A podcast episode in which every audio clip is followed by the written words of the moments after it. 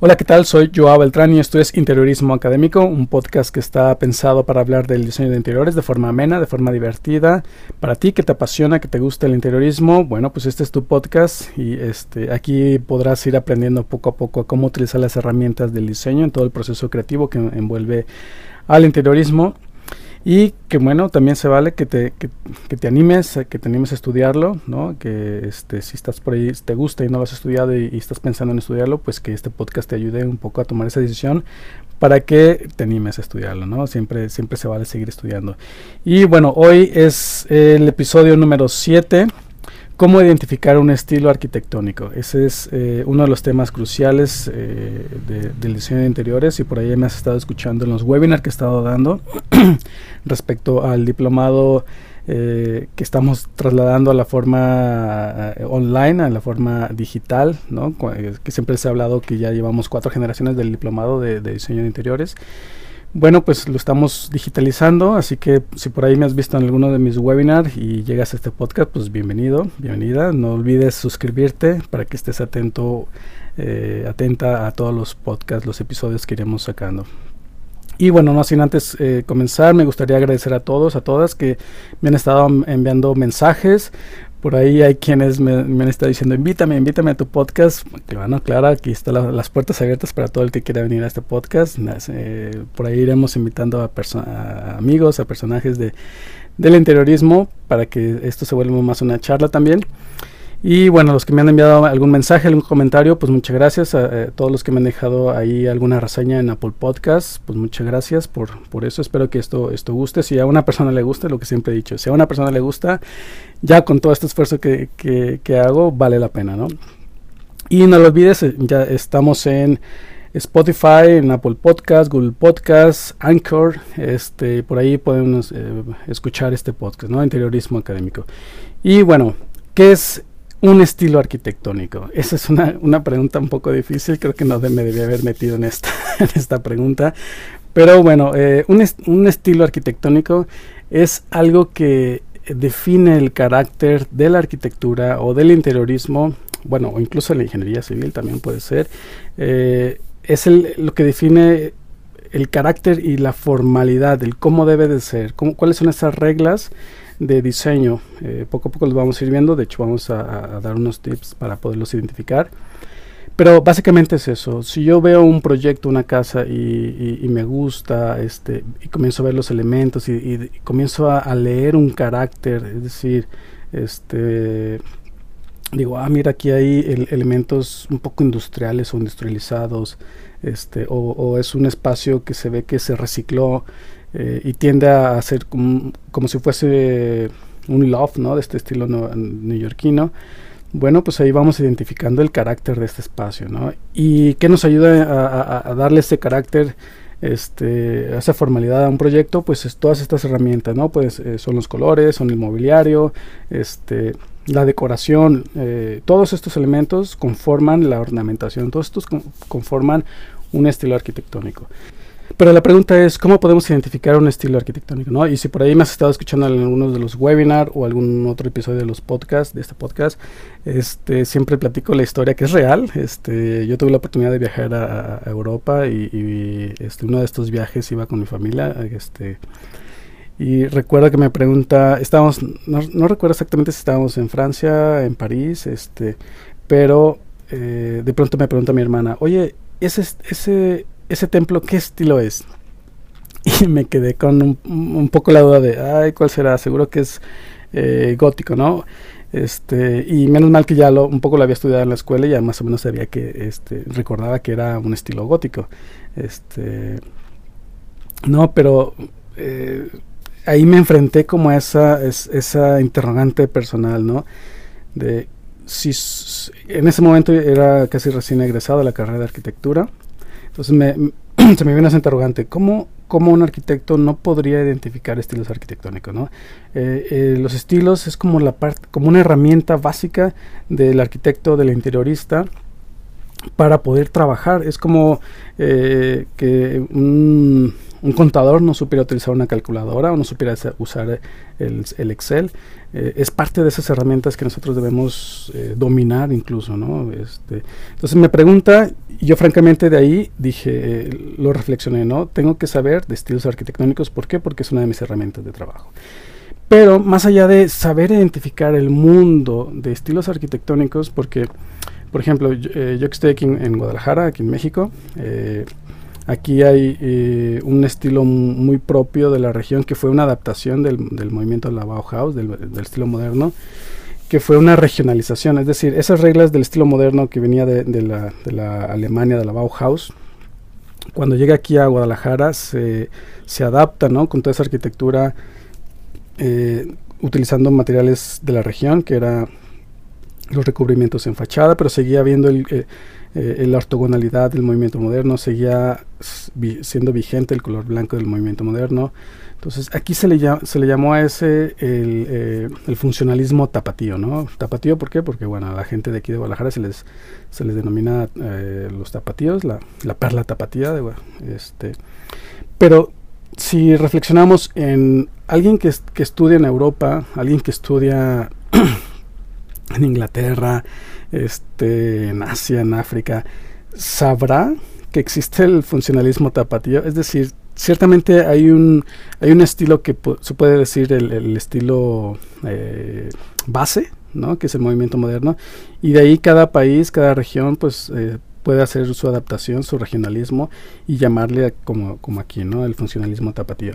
Entonces, por eso no debemos de, volvernos locos en decir, wow, tengo que aprenderme todos los estilos arquitectónicos que hay o que se desarrollan a nivel mundial.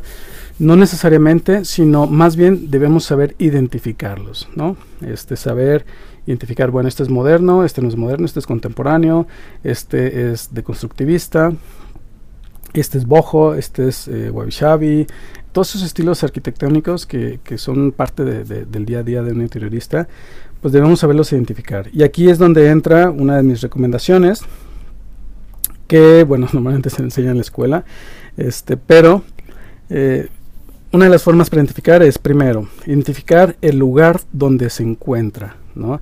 Este, y aquí entra ese, ese de cuando yo estaba, cuando estábamos en, Francia y me preguntó mi hermana por el templo, este, si yo sé que en esa región, en, en Francia, en Bélgica, este, Hubo una época en la que se construían templos con, agujas, con, estos pináculos, con eh, estos campanarios en forma de aguja que querían alcanzar el, cielo, que este, su forma de aguja era para acentuar la perspectiva y que pareciera desde, desde, desde la calle, pareciera que las agujas eran infinitas hacia el cielo, que casi tocaban el cielo, porque iba ligado hacia hacia el tema de llegar y tocar el cielo, tocar a Dios, ¿no? Un poco era eh, parte de esos conceptos de por qué eh, eran esas agujas. Pero además, cada vez se cada vez el reto era que cada templo tenía que superar la altura del anterior, ¿no? Entonces, por eso cada vez este, se exigía más a la ingeniería para poder construir más altos los, los, templos. Este, y, eh, pero era en la región, ¿no? En la región eh, Francia, Bélgica, todo esto, donde si tú sabes que ahí se desarrolló ese estilo arquitectónico, esos templos góticos, pues sabes que esa es la región, ¿no? Este, por ejemplo, el otro ejemplo, ¿no? el movimiento de la Bauhaus, ¿no? Que, nace en, en, en, en Dessau, en Alemania, este, donde fundan este nuevo movimiento que que en su momento, y esto siempre lo digo, siempre, siempre, siempre, eh, que estamos desarrollando algo que, está naciendo, pues no sabemos cómo se llama exactamente, no nos sabemos propiamente. Es decir, los arquitectos que desarrollaron de la, la Bauhaus, desarrollaron el movimiento moderno, no le llamaban ellos movimiento moderno, ¿no? Ellos le llamaban, bueno, poco a poco se le fue este, encasillando al movimiento moderno, pero cuando Sullivan este, o Gropius empiezan a desarrollar el estilo moderno, ellos no dijeron esto se va a llamar estilo moderno, ¿no? Eh, eh, sino que poco a poco, y de hecho tampoco las reglas están definidas, poco a poco se van definiendo. Eh, de, hecho recordemos que el, movimiento moderno, en sus inicios el movimiento moderno utilizaba también líneas curvas, que cada vez se fueron utilizando menos, cada vez fue más rectilíneo. Entonces, este, pero fue, y nace en una región que era en, la Alemania, ¿no? En Dessau, en la escuela, la Bauhaus precisamente, y después se exporta, ¿no? Entonces, eh, pero nace ahí, esa es la región. Entonces, si yo sé que es, eh, se construye, que hay un proyecto, que una casa, un edificio, bueno, un edificio no, porque, bueno, un edificio, se construye en esa región, pues yo sé que va a ser ese, ese, ese estilo. No voy a decir, ah, pues es un funcionalismo tapatío en Alemania. Pues claro que no, ¿no? Entonces debemos saber identificar un poco qué es qué se desarrolla en cada, cada estilo, ¿no? También podemos recordar el muy estilo muy particular de Frank Lloyd Wright en Estados Unidos, que él, le llamó, lo desarrolló en su escuela el Taliesin, que desarrolla un estilo muy orgánico de, utilización de mucha piedra, este, todas las esquinas, de, sobre todo si, si piensas en la Fallen Water, en la casa de la cascada de, de Lloyd Wright, todas las esquinas estaban redondeadas, este, hay mucha piedra, entonces eh, fue un en mucha piedra, mucha madera, entonces era un, un tema muy orgánico y poco a poco este, le llaman a ese estilo usoniano, ¿no? El, estilo de Frank Lloyd Wright. Entonces, si sabes que ese, ese, eso se está haciendo en Estados Unidos, ese usoniano, eh, quizá lo puedas ver en Europa, pero eh, se convierte en ya no es usoniano porque está fuera de su región. Entonces, eh, primeramente siempre identificar un poco la región, un poco tener como el panorama de qué es lo que se hace a nivel mundial para de ahí decir, ah, pues este, estilo eh, este, viene de, de, esta, de esta región.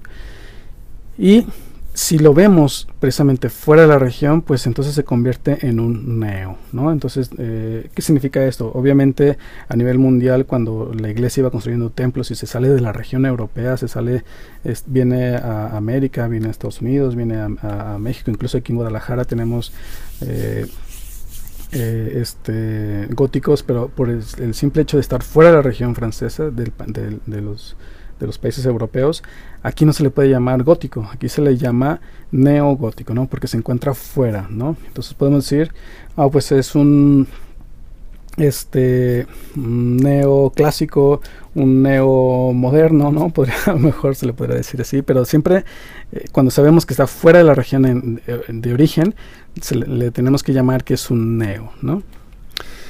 Y el segundo punto sería la época, identificar la época. Entonces, y aquí tenemos que sí saber un poco de historia, ¿no? Eh, yo siempre les, cuando les platico a mis alumnos eh, del movimiento moderno, un poco cómo nace, cómo va surgiendo, cómo se desarrolla, cómo evoluciona, pues siempre los posiciono en la época en que se desarrolla, ¿no? Eh, debemos saber que este, el, movimiento moderno con, Walter Gropius y, y Luis Sullivan comienza en el 1912, 1916, en el 22, entonces empiezan un poco a desarrollar esa, esa academia de la Bauhaus en Alemania. Entonces, si nos traspolamos a qué ocurría en ese, en ese momento en Alemania, pues podemos recordar que vienen de una posguerra de la Primera Guerra Mundial que termina, donde este eh, fue una, una se, dicen, se dijo en su momento que había sido una guerra muy devastadora porque había habido la industrialización, había existido armas nuevas, ¿no?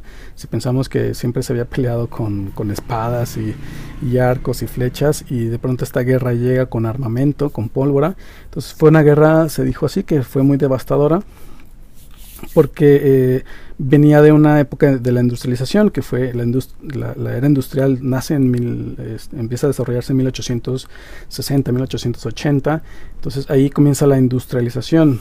Por eso siempre cuando uno ve estilos industrial, de la era del industrialismo, como el granito de, de, ese estilo es la Torre Eiffel, este, eh, no, no existía ciertas técnicas, ¿no? Y, por ejemplo, la Torre Eiffel, siempre les digo a mis alumnos, si, ¿qué hubiera sido si en la Torre Eiffel hubieran existido los tornillos? Algo tan simple como un tornillo y una tuerca, en esa época no lo existían. Eh, la, Torre Eiffel se, ensambló con remaches, que era el remache, una especie de tornillo sin, la rosca, y que los este para ensamblar piezas tenían que calentar el remache y atornillarlo por la otra parte para que quedara ensamblado, ¿no? Entonces imagínense esa labor de estar este poniendo los remaches a toda la Torre Eiffel que se construyó en un tiempo récord, también hay que admitirlo.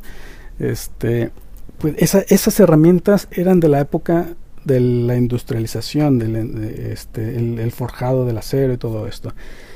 Y este y bueno, y volviendo al movimiento moderno, pues e, es la, la, época, ¿no? Entonces, si vemos que viene de una posguerra, de una primera guerra mundial, donde vamos a hacer la paz, vamos a hacer las cosas mejor, este, hubo mucho desastre, a lo mejor sí comenzamos a ordenar, a, responder un tema de vivienda, un tema de vivienda social, que siempre el tema de la vivienda social es, es un tema este, contemporáneo, siempre hay problemas de, de falta de vivienda.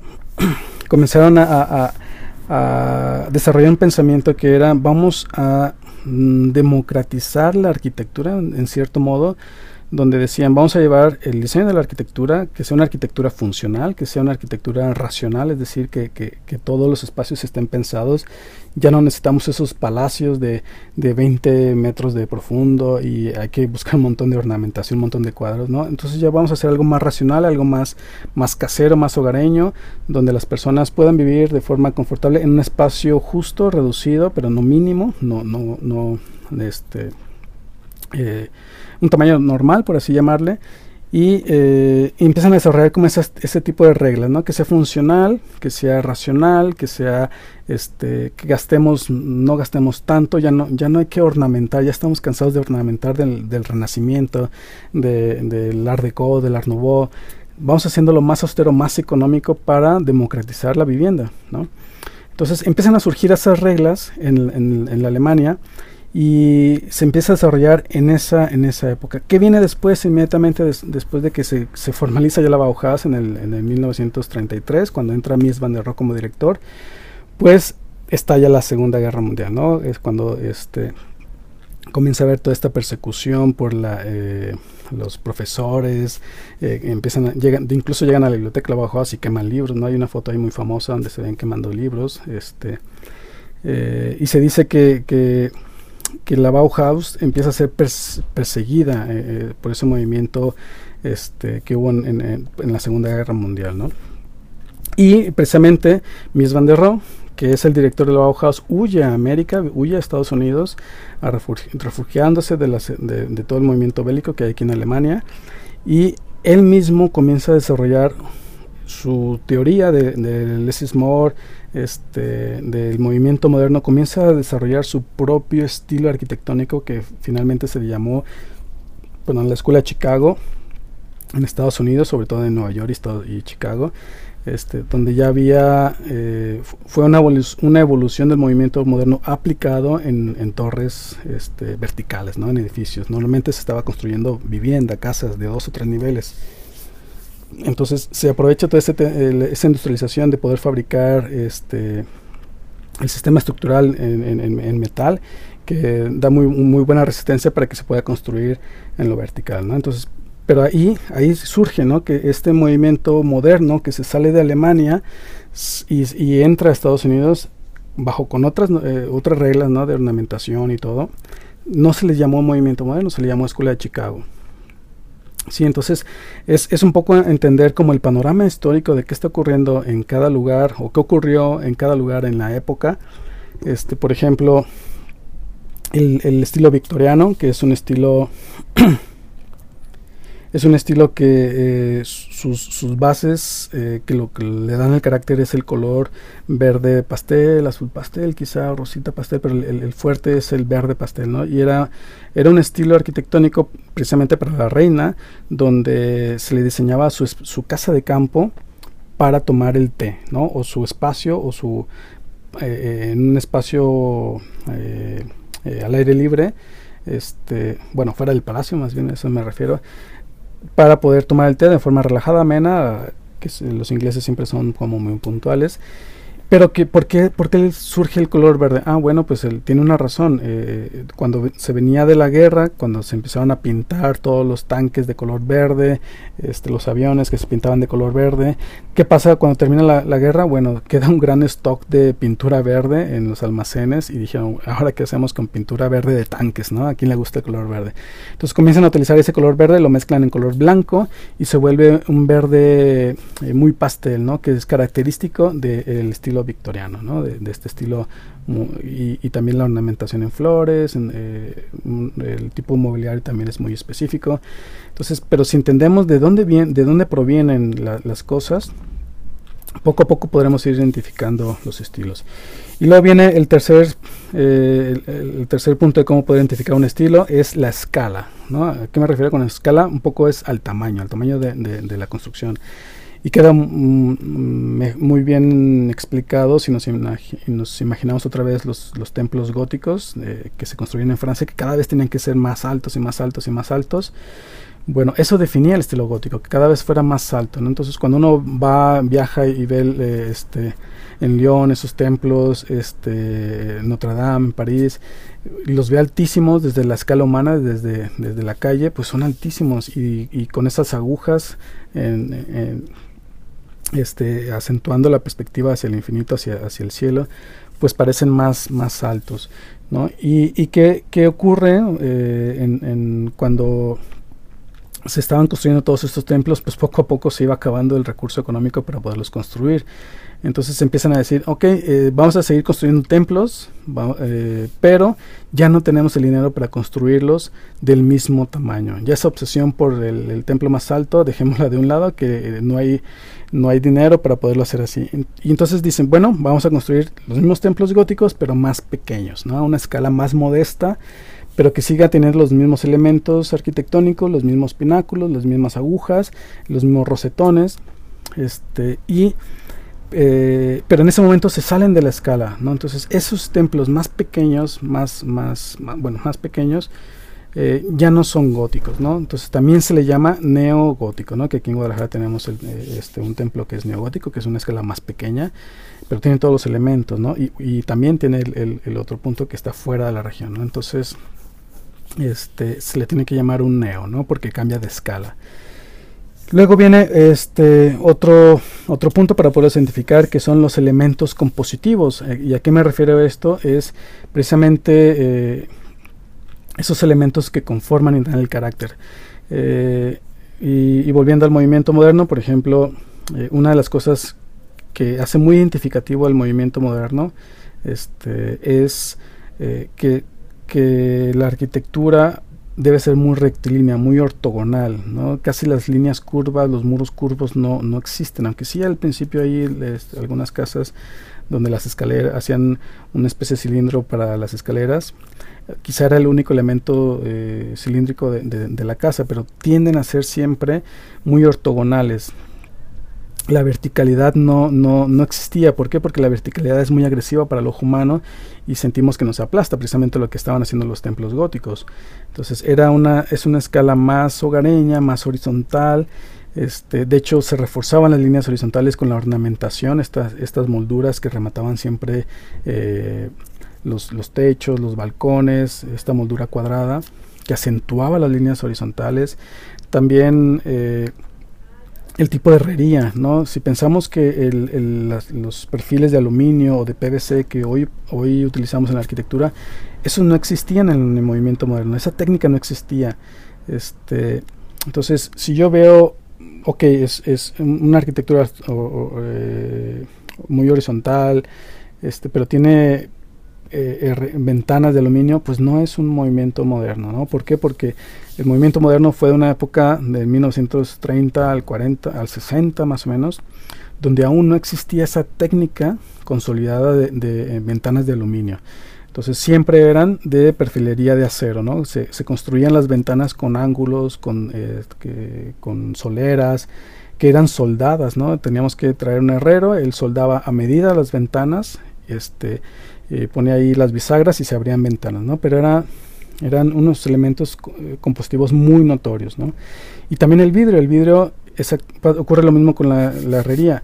Eh, hoy, hoy también podemos tintar los vidrios, podemos ponerle una, una mica, podemos ponerle un, un pigmento y hacemos este cristales templados, hacemos cristales azules, hacemos o sea le ponemos una mica y se ve azul, se ve verde o, o de cualquier otro color que queramos y, o, le agregamos un pigmento y se oscurece cuando está el sol.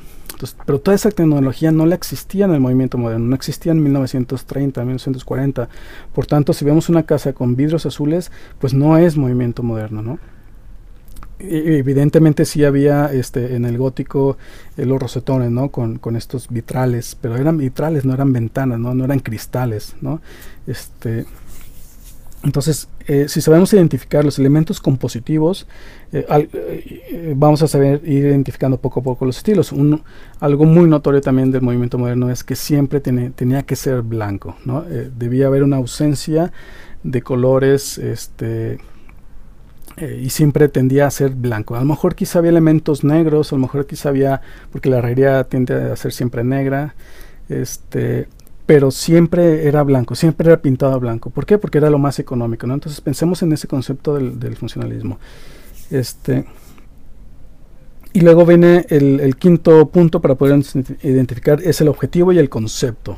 ¿no? Si, si, si, pensamos en que el concepto en el movimiento moderno era que fueran eh, funcionales, que las casas fueran... Eh, que, que, funcionara el comedor con la cocina y que evidentemente que no estuviera el baño ahí estorbando, sino que la función de cómo usar el espacio, cómo usar la arquitectura, era lo que definía ese funcionalismo. De hecho, el movimiento moderno tiene muchos hijos. Eh, uno es el funcionalismo, ¿no? donde eh, se dice que la forma sigue la función, es decir, primero nos importa más que quede funcionalista y después lo formal no, no nos interesa tanto o también era el formalismo, ¿no? Donde sí nos interesa el formalismo, que se vea bien y después adaptamos la función.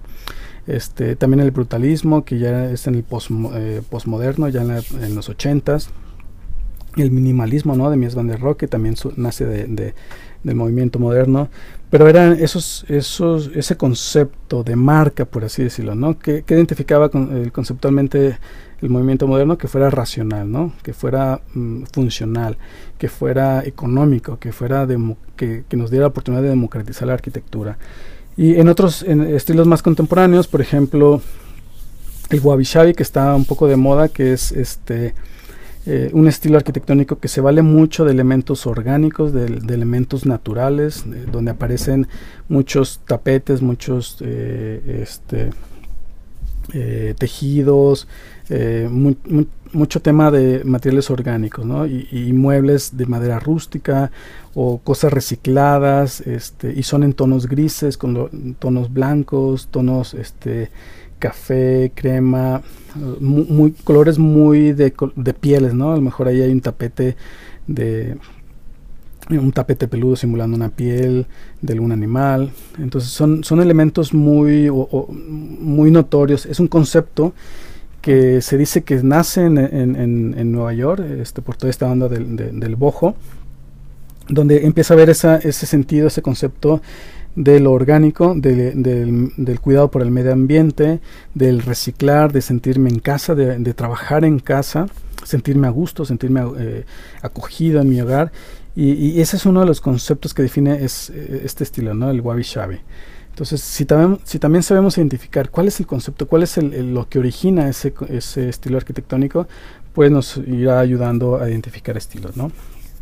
Y bueno, recapitulando, este es primero identificar el lugar, después identificar la época, después identificar la escala, luego los elementos compositivos y finalmente el objetivo y el concepto de ese estilo arquitectónico. ¿no? Y si poco a poco vamos sabiendo a utilizar esta herramienta para identificando estilos, poco a poco iremos identificando y después nos iremos especializando en decir, no, este es un postmoderno, no, este es un moderno, no es, no es moderno, es, es brutalista, ¿no? aunque forma parte de la misma familia, pero podremos ir identificando los hijos de ese estilo, ¿no? como el funcionalismo tapatío aquí en Guadalajara.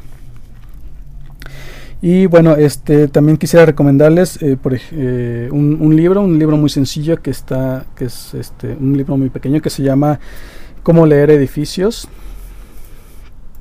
es un libro bastante eh, bueno, bastante básico, donde te, explica, mm, por ejemplo, columnas, ¿no? Te dice, ah, pues esta, esta columna es eh, jónica, dórica, entonces esta ornamentación es del Art Deco, entonces te, enseña a identificar estos elementos compositivos para poder, poder identificarlos dentro de su estilo arquitectónico, ¿no? Este, este es arco de medio punto, o sea, viene, viene muy, muy explicativo, con gráficos muy sencillos, eh, un libro que recomiendo para poder eh, ir empezando. Y de, hecho de este libro han sacado muchos. Cómo leer este Nueva York, creo que fue, uno de los que vi. O cómo leer casas. Entonces es un libro bastante sencillo que se los recomiendo. Por ahí se lo pueden, se pueden obtener, eh, pueden tener la posibilidad de comprarlo. Este, pues adelante, si no pueden buscarlo por internet para un poco ver de lo que estoy hablando. Y pues nada, hasta aquí el podcast de hoy. Así que, eh, ¿cómo identificar estilos? La verdad que espero que les haya gustado. déjenme por ahí algún comentario y compartan. No se les olvide compartir el podcast para llegar a más comunidad y cada vez hacer, eh, bueno, formar o hacer más comunidad interior, que la verdad esta comunidad interior poco a poco irá creciendo, cada vez me escuchan de, de otros países, la verdad que me sorprende. Este y pues eh, un, gusto no estar haciendo así que no lo olvides sígueme en mis redes sociales estoy como Joao Beltrán con doble A estoy en Facebook Instagram este está mi canal de YouTube interiorismo académico también que eh, ahí refuerzo con algunos videotutoriales de, de otros temas de, de mis clases. Y pues nada pues muchas gracias por escucharme sigue atento al siguiente episodio y pues muchas gracias. Hasta hasta luego hasta la próxima